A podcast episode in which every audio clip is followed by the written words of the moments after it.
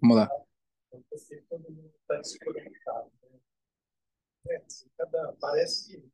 Bom dia. A gente está agora na Paraxá, que vai concluir toda a novela de Yosef. E esse Shabbat eu falei, eu fiz um comentário, Yosef, Yaakov, e aí vai começar o êxodo, começa a história do Egito. No Shabbat eu fiz um comentário, queria compartilhar com vocês alguns pensamentos que achei muito, muito interessante. Então, é, no início da Paraxá, que a gente teve semana passada, vai Gash, a gente está naquele momento que o Yehudá, o porta-voz dos irmãos, ele vai lá e ele confronta o vice-rei do Egito, que era o Yosef. Porque eles tinham sido acusados, na verdade, o irmão pequeno, aquele querido do pai, o Benjamim, tinha sido acusado de ter roubado aquela taça especial do Yosef. E o Yehudá, nessa hora, se levantou e protegeu o irmão dele. Esse é o início da Paraxá. Até que no final desse discurso, Yosef fala: Eu sou Yosef, se abraçam, aí é o novo capítulo da história. O que é curioso, estava é, lendo a Paraxá e lendo cada ano a gente lê. Eu falei: esse discurso do Yehudá, primeiro, é o maior diálogo escrito em toda a Torá, mais comprido, um diálogo mais comprido. E na verdade, mais do que um diálogo, é um monólogo. E o que parece que ele está dizendo é papo, sem querer ofender ninguém, papo de advogado. O que, que você faz quando você não tem razão? O que faz um bom advogado? Ele sabe o que ele está. Enrola, tá certo? E quando e você cria narrativa, pô. E quando a narrativa também já não dá certo, o que, que você faz? Eu vi essa de um. Começa a berrar, começa a gritar. Vou achar que você tem razão. Vai, vai, levanta a voz, vê que vai, vai que vai que cola. O que, que ele fala? Vamos voltar à história. Binyamin, supostamente, a gente sabe que foi Yosef que colocou, mas supostamente roubou aquela taça especial do vice-rei do Egito. Você quer maior, como chama, desaforo, maior crime, maior crime do que esse? Como? Ofensa, maior ofensa que essa? Você está pegando, você está pegando, ele tem lá o chat GPT lá embaixo da mesa dele, ele adivinha tudo o que vai acontecer, e você vai lá, tira o hard drive e leva para casa? Na maior? Você acha que ele não vai perceber? Você chega no museu lá e você leva a Mona Lisa para casa? Não tem crime maior que esse. Chega o Yehudá e começa, em vez dele falar, bom, coitadinho, dá uma chance, ele começa a contar toda a história de volta. E essa história parece uma enrolação. Porque não está contando nada de novo. Ele está contando a mesma história que o Yosef mesmo. Olha, a gente veio para cá e você pediu para a gente trazer o nosso outro filho e a gente trouxe o nosso outro filho. E ele é importante para o nosso pai e você falou que ia cuidar dele. Tá bom, já fui eu mesmo que, que eu estava nessa história. Você não está me contando novidades. E e nada. Ele é um criminoso. Bota ele na prisão e acabou. No final da história, realmente o Yudai ele se coloca e fala: bom, eu sou mais forte que ele, sou mais bonito que ele, em tudo eu sou melhor. Deixa eu ficar em vez dele. Mas toda essa história que ele começa, ele começa a contar para ele tudo o que aconteceu. É uma enrolação.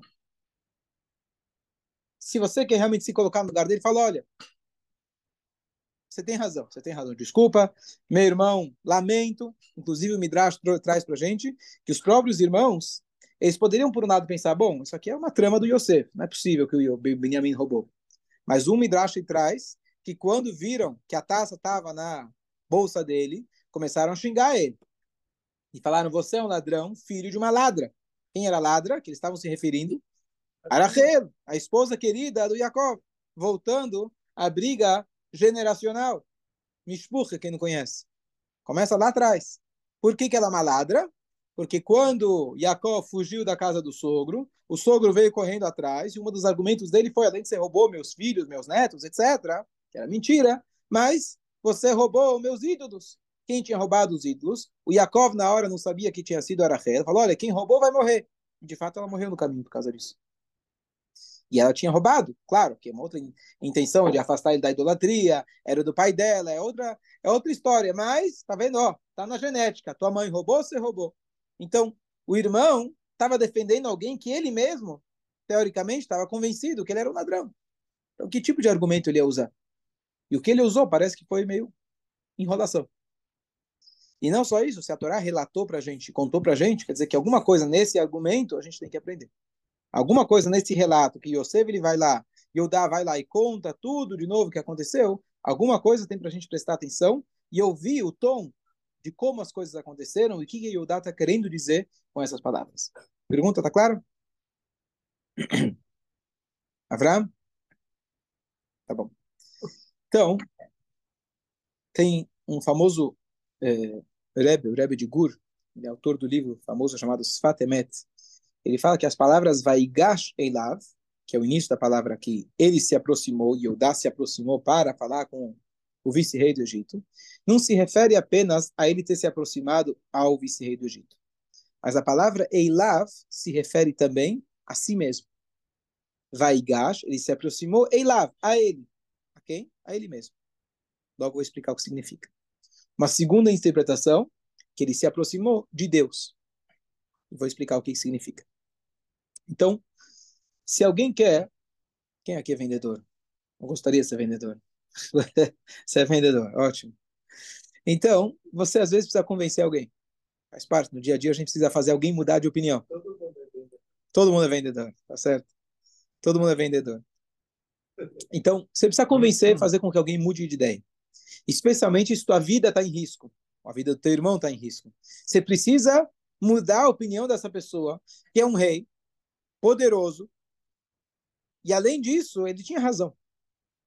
A acusação dele, pelo menos da maneira que se apresentou, é totalmente válida. O menino roubou, fica como escravo. A própria Torá diz isso. Se alguém roubou, não tem como pagar, fica como escravo. Então, você não tem muito argumento. Como você vai, sem argumento, conseguir convencer alguém a mudar de ideia? Né, que o Yoda também já estava com a moral baixa, né? O Yoda. Por quê? Pelos é, irmãos? Não, porque ele que teve a ideia de, de jogar no poço. Né? Sim. Né? Então, na outra, na outra paraxá, a gente contou a, a, ideia, a história que ele teve com Tamar, só resumir rapidamente, está escrito, vai de Eudá, ele desceu. Ele desceu porque ele foi rebaixado entre os irmãos, porque foi ele que deu a ideia de roubar. Desculpa, de vender, tirar ele do poço e vender. Por que, que ele foi rebaixado? Isso é mais curioso. Não é que apontaram o dedo e falaram, olha, por tua culpa a gente vendeu. Eles falaram, olha, você que deu a ideia de vender. Se você tivesse dito para a gente trazer ele de volta para casa, a gente trazia. Claro, depois que acabou a história, é fácil apontar o dedo e falar, se você tivesse, e você, porque não falou nada. Né? Então, bom, mas aí Eudá teve história com Tamar, que foi o início da chuva dele. Quando ele vai lá, ele reconhece o, o relacionamento dele com Tamar, foi o início da chuva dele. Bom, é... então, quando você quer ajudar alguém fazer com que alguém mude de ideia, especialmente quando você não tem um bom argumento, pelo contrário, está sendo acusado, o que, que você vai fazer? Então tem três passos, três coisas que você deve fazer. A primeira coisa, se você quer fazer com que alguém mude de ideia, você precisa estar convencido daquela ideia. Eu lembro de ir naquela loja de sapato mais de uma vez, e esse sapato é bom. Eu mesmo comprei e uso em casa. Aqui ele não está usando, aqui ele está usando outro. Cada vez ele conta outra história. Eu mesmo comprei. Você precisa estar convencido que o produto é bom para você convencer os outros. Você pode vender o produto ruim? Pode, mas o sucesso não vai ser o mesmo. Boa. O melhor vendedor é o melhor comprador. Tá bom? Bom, a gente vive no mundo da mentira, então nem sempre as coisas acontecem desse jeito. Mas realmente, uma pessoa que realmente está convencido do seu produto, ele realmente acredita naquilo, ele vai ter muito mais convicção e tem palavra, as palavras que Nikarim divrei emet. Dá para você perceber quando a pessoa está falando verdade. A gente tem aquele senso. Está escrito em Shimshon, quando ele estava enrolando a Dalila, falando qual que é a tua força? Ele falou, ah, me prende com sete cordas. E faz isso. E aqui toda vez era mentira. E no final, quando ele falou, olha, a força está no cabelo, aí ela, agora ela sabia que era verdade. Por quê? Tem duas explicações. Uma que ele mencionou o nome de Deus, nessa frase, e a outra, Nikarim de Vremet. Você percebe quando alguém está falando a verdade. Dá, dá, dá para sentir. Dá para você saber quando a pessoa está sendo autêntica. Então, a primeira coisa é lá. E Eudá, quando ele queria convencer o irmão, por que ele está repetindo tudo? Quando você quer recapitular a história para você mesmo, você precisa organizar seus pensamentos. Como você organiza os seus pensamentos? Peraí, vamos, vamos contar a história de novo. Vamos ver o que aconteceu. Vamos analisar. E não é uma repetição e sim uma, um exercício mental de você conseguir entender o que está acontecendo. Qual que é a ideia de você ler uma história no livro? Às vezes estou lendo uma história meu, no livro com meus filhos e falo, mas espera aí, já passou tanto, já passou 10 anos? A Megillah também, demorou 12 anos a história da Megillah, você lê em 40 minutos. Por quê? Na hora que você resume tudo, você começa a juntar os pontos. Depois que aconteceu, na retrospectiva, você consegue, opa, isso aqui, isso aqui, isso aqui. Tanto é que em alguns momentos na história, os irmãos começaram a falar, opa, será que foi porque a gente não escutou o choro do nosso irmão quando a gente estava jogando ele no poço, vendendo ele? A, a história começou a fazer sentido, porque agora eles foram acusados de espiões. Eles agora tiveram que se despedir do irmão Shimon, deixar ele lá. Agora o Binyamin, o irmão pequeno, a história é muito parecida com tudo aquilo que tinha acontecido 22 anos antes. Então, ele contando a história, na verdade, não está repetindo, ele está contando a história para si mesmo. Colocar, agora, vamos colocar numa ordem, ver se a história faz sentido. Nessa primeira mensagem, se a gente quer fazer com que alguém mude de ideia, você primeiro precisa estar convencido daquilo. Segunda coisa, de fato, as palavras que ele está repetindo podem parecer uma repetição, mas o tom da voz muda completamente. Quando você quer que alguém mude de opinião, especialmente nessa situação que ele estava incriminando o irmão e a prender ele, a pegar ele como escravo, ele queria, na verdade, chamar a atenção pela emoção. Eu não tenho um argumento lógico. Você tem, todo, você tem toda a razão. Mas eu posso tocar no teu coração. Eu posso fazer com que você se sinta como eu estou me sentindo. Se coloque no meu lugar. Então, quando ele vai, coloca e conta toda a história de novo, ele está contando com o tom de voz dele. Não está contando fato, não é uma história fria. Ele está recontando. Olha o que aconteceu. Eu fui para casa, contei para o nosso pai. Nosso pai, olha o que aconteceu com ele. Ele perdeu o primeiro filho e ele não quis deixar esse outro filho. Ele já, Yosef já sabia dessa história, mas ele contou com uma emoção. Ele contou do jeito dele. Se coloca um pouco no meu lugar. Isso é importante. Quando a gente tem um diálogo e a gente quer com que alguém entenda ao nosso lado, a gente contar ao nosso lado. Mas ele já sabe. Não, mas conta com a tua voz, conta com a tua emoção. Mostra como você está se sentindo. A história é diferente. Fala, Marcelo. Não, direi pela expressão, eu uso o meu sapato. Em, em, inglês se fala, né? My shoes, né? Se coloca no, no sapato do outro. Então, essa, esse é o segundo ponto. Terceiro ponto, fala. Ó, oh, eu vou chegar aí. Perfeito. Então você está perguntando, se Deus já sabe de tudo, por que a gente repete? Não, esse vai ser o. Ó, oh, exatamente, exatamente. Então, esse, é, esse é o ponto do Sfatemet que eu vou falar sobre conversar com Deus. Outra vez fazer essa analogia toda para a relação a Tfilá. A terceira coisa que você precisa para convencer alguém, especialmente nesse caso, é você, na verdade, acreditar que aquela pessoa não é apenas aquilo que ela está se apresentando. Ele está se apresentando como vice-rei do Egito. Talvez um tirano, talvez um justiceiro, talvez alguém de poder. Mas você acreditar que lá no fundo tem alguém, tem uma outra pessoa lá por trás. Como que ele tinha essa, sensa, essa, essa sensibilidade? Logicamente, conscientemente, ele estava falando com o vice-rei do Egito, não estava falando com o irmão. Mas subconscientemente, lá no fundo, em algum lugar, ele sabia que ele estava falando com Yosef. Por quê? Que história é essa que eles chegaram no Egito e a primeira coisa, eles foram trazidos para frente do vice-rei do Egito. Peraí, eu vim comprar comida. Me manda pro, me manda pro feirante. Eu, eu, eu, vim, eu vou pro presidente comprar comida. Eu chego em casa, eu vejo que a comida está dobrada. Depois. Que o dinheiro. E o dinheiro estava lá. E o dinheiro estava lá. Verdade. O desculpa, desculpa. O dinheiro estava lá. Aí ele acusa a gente de espião. Do nada prende nós três, depois solta, depois prende um. O que, que ele quer? Ver meu, meu irmão pequeno. Não tem mais e nada. E fica perguntando da família, quantos irmãos. Você não tem mais nada para fazer? Vice-rei do Egito, tá, tá, você está enjoado, não tem mais nada para fazer, para você cuidar. Estamos aqui numa crise, numa crise de fome absurda. O mundo inteiro vindo aqui comprar comida. Imagina a loucura, imagina a inflação, imagina como estavam as coisas. Você está aqui vice-rei preocupado se a gente tem um irmão, não tem um irmão. Bota. Se, se, se ele fosse para perguntar para cada um que ele está dando, vendendo comida, tudo isso. Imagina. A pessoa ia morrer certo? E ainda eu comentei, o Midrash ele disse para gente que por que, que o Yosef ele fez tudo isso? Parece que ele está se vingando. Ele deveria, assim que os irmãos chegaram, deveria falar: olha, sou Yosef, está aqui comida, traz papai, está tudo certo. Por que ele fez esse vai e volta? Então ele entendeu que a partir dos sonhos dele que ele tinha tido, que os irmãos iam se ajoelhar para ele, etc., o pai, ele entendeu que ele seria aquele que traria a cura para a família. Como você vai constituir o povo de Israel dentro de uma família que fizeram o que eles fizeram? Então, tem um processo de chuva. O primeiro passo do processo, a gente viu semana outra semana, que foi Yehudá. Yehudá, ele foi lá e ele confessou o que ele fez. Ele, dessa vez, não tentou enganar, ele assumiu o erro dele com Tamar. Mas assumir o erro é o primeiro ponto da chuva.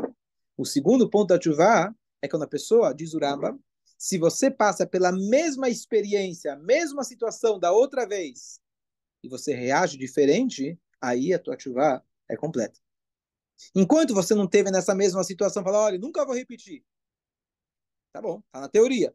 Mas se você passa na mesma situação e dessa vez você se controla e você age diferente, aí realmente é a prova que você fez chuva verdadeira. E normalmente não sou eu que vou fazer uma vingança para alguém para ver se, ah, vamos ver se dessa vez ele muda.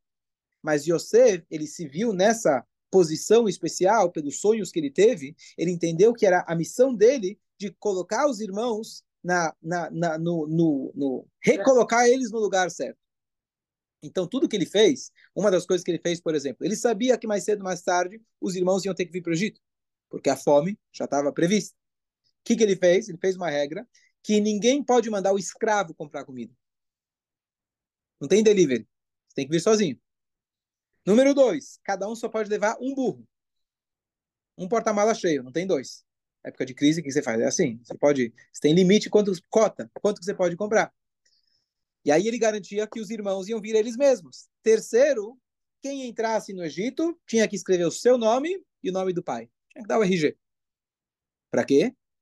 Que assim que ele viu, Reuven ben Yaakov, Shimon ben Yaakov, Levi ben Yaakov. Opa, opa, pode mandar. Então ele já tinha, assim que nas várias portas do Egito acendeu a luzinha lá, Ben Yaakov, Ben Yaakov, eles já sabiam lá, esse aqui vermelho, vai para a sala aqui do, esse aqui vai, esse vai direto aqui para o vice-rei. Então, eles foram lá convocados. Tudo isso fazia parte já do plano dele. Ele teve tempo suficiente, 22 anos, para ele já dar, dar, fazer planos de como ajudar os irmãos a fazerem chuvá.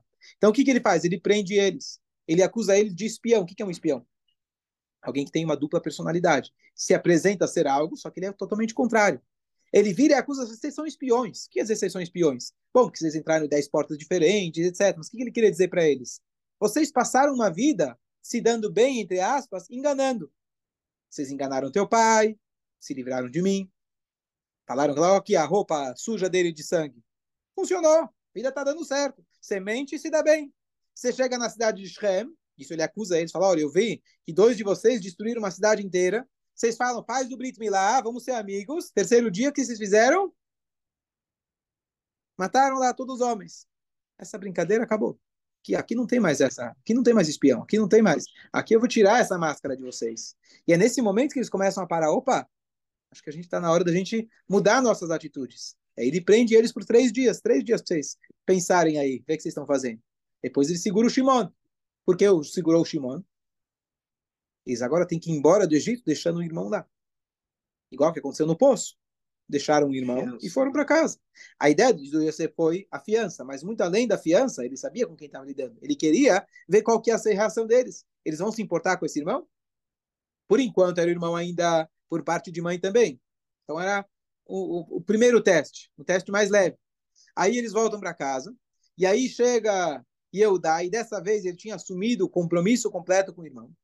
Na hora que ele viu que o irmão supostamente roubou, ele poderia voltar para casa e falar: Olha, pai, prometi, te garanti, falei que ia trazer ele de volta, mas o que, que eu posso fazer? Ele é ladrão.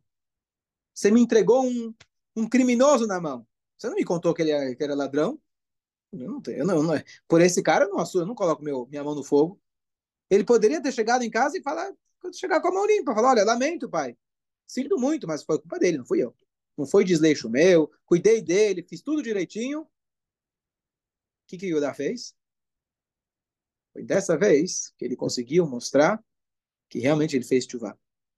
Aquele irmão que era da esposa mais querida, ele dessa vez ele já estava consciente, era da esposa mais querida. Tá bom, Rachel a mais querida que ele fazer. Minha mãe não era, não era, foi o um engano, foi casou por engano com Jacob, ficou casada, não era a esposa mais querida dele. Tudo bem, vou ter, vou ter que vou ter que concordar com a realidade. E esse Benjamin é o filho querido que sobrou do meu pai. Não tem problema. Pode até ser que ele seja um criminoso e ladrão. Mas agora eu não vou deixar ele para trás. Diferente de 22 anos antes, quando eu coloquei nosso filho, nosso irmão, poço, vendemos ele como escravos, dessa vez não. isso não vai se repetir. Eu fico aqui no Egito, eu vou ser escravo, deixa ele voltar para casa. Foi nessa hora que você falou, a família está curada. Esses 22 anos foram suficientes para eles fazerem chuva. E aí sim, o Yosef ele fala, bom, agora não tem mais por que eu continuar nesse teatro. E aí ele se revela para os irmãos. Isso é na visão de Yosef. Vamos voltar para o Yehudá. Voltando para o Yehudá. A gente falou que ele estava falando com o vice-rei do Egito, mas subconscientemente, lá no fundo, alguma coisa ele estava sentindo que estava falando com Yosef de algum jeito. Porque toda essa história de vai e volta, alguma coisa não estava batendo. Fala. Tempo mínimo? Um segundo. É um instante. Está escrito que Tchuvá é um instante. Sim. Mas o, o que acontece? É, em, deixa eu só concluir. Então, em Tchuvá está escrito que são vários. Tchuvá é um ciclo infinito. Todo ano a gente baixa no coração. Todo dia a gente baixa no coração. Pera, ontem eu já, já, já, já resolvi. Quanto mais você vai evoluindo, aqueles erros do passado chamam mais atenção. Quanto mais limpa está a toalha, aquele pontinho vermelho de vinho chama mais atenção. Então, essa é a ideia. A chuva é um ciclo constante. Então, o nível máximo da chuva é quando a pessoa passa novamente pela mesma situação. Mas vamos supor, a pessoa errou, diz o Ramba, com relações promíscuas. Deus nos livre. E quando ele está velhinho, já não tem mais força nem desejo de nada. Deus, desculpa. Valeu ou não valeu?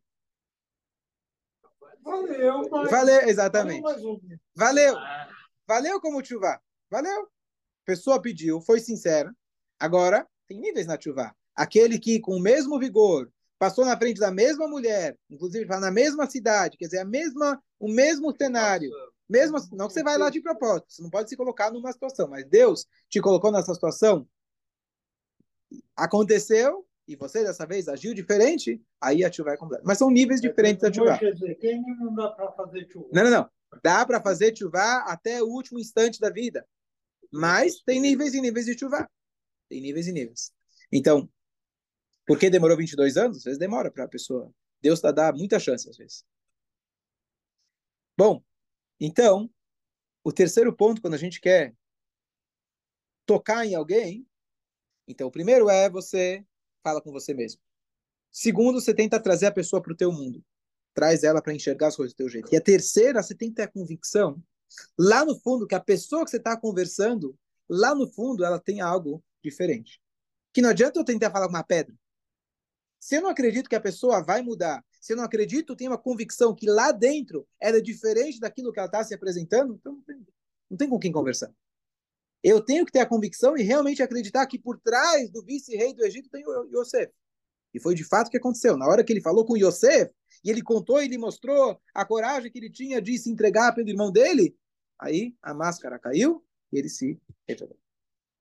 E é exatamente isso que acontece, não além, além dos nossos relacionamentos, mas acontece quando a gente fala de tefilá, que é a segunda explicação daqueles fatemet, quando você está falando com Deus. Por que todo dia você chega e fala, Deus, deixa eu te contar um negócio, eu não te falei ainda, não sei se você lembra, mas aquele meu parente lá está precisando de uma, tá precisando de uma ajuda, tá, tá, ah, talvez você esqueceu de ontem para hoje, talvez você esqueceu.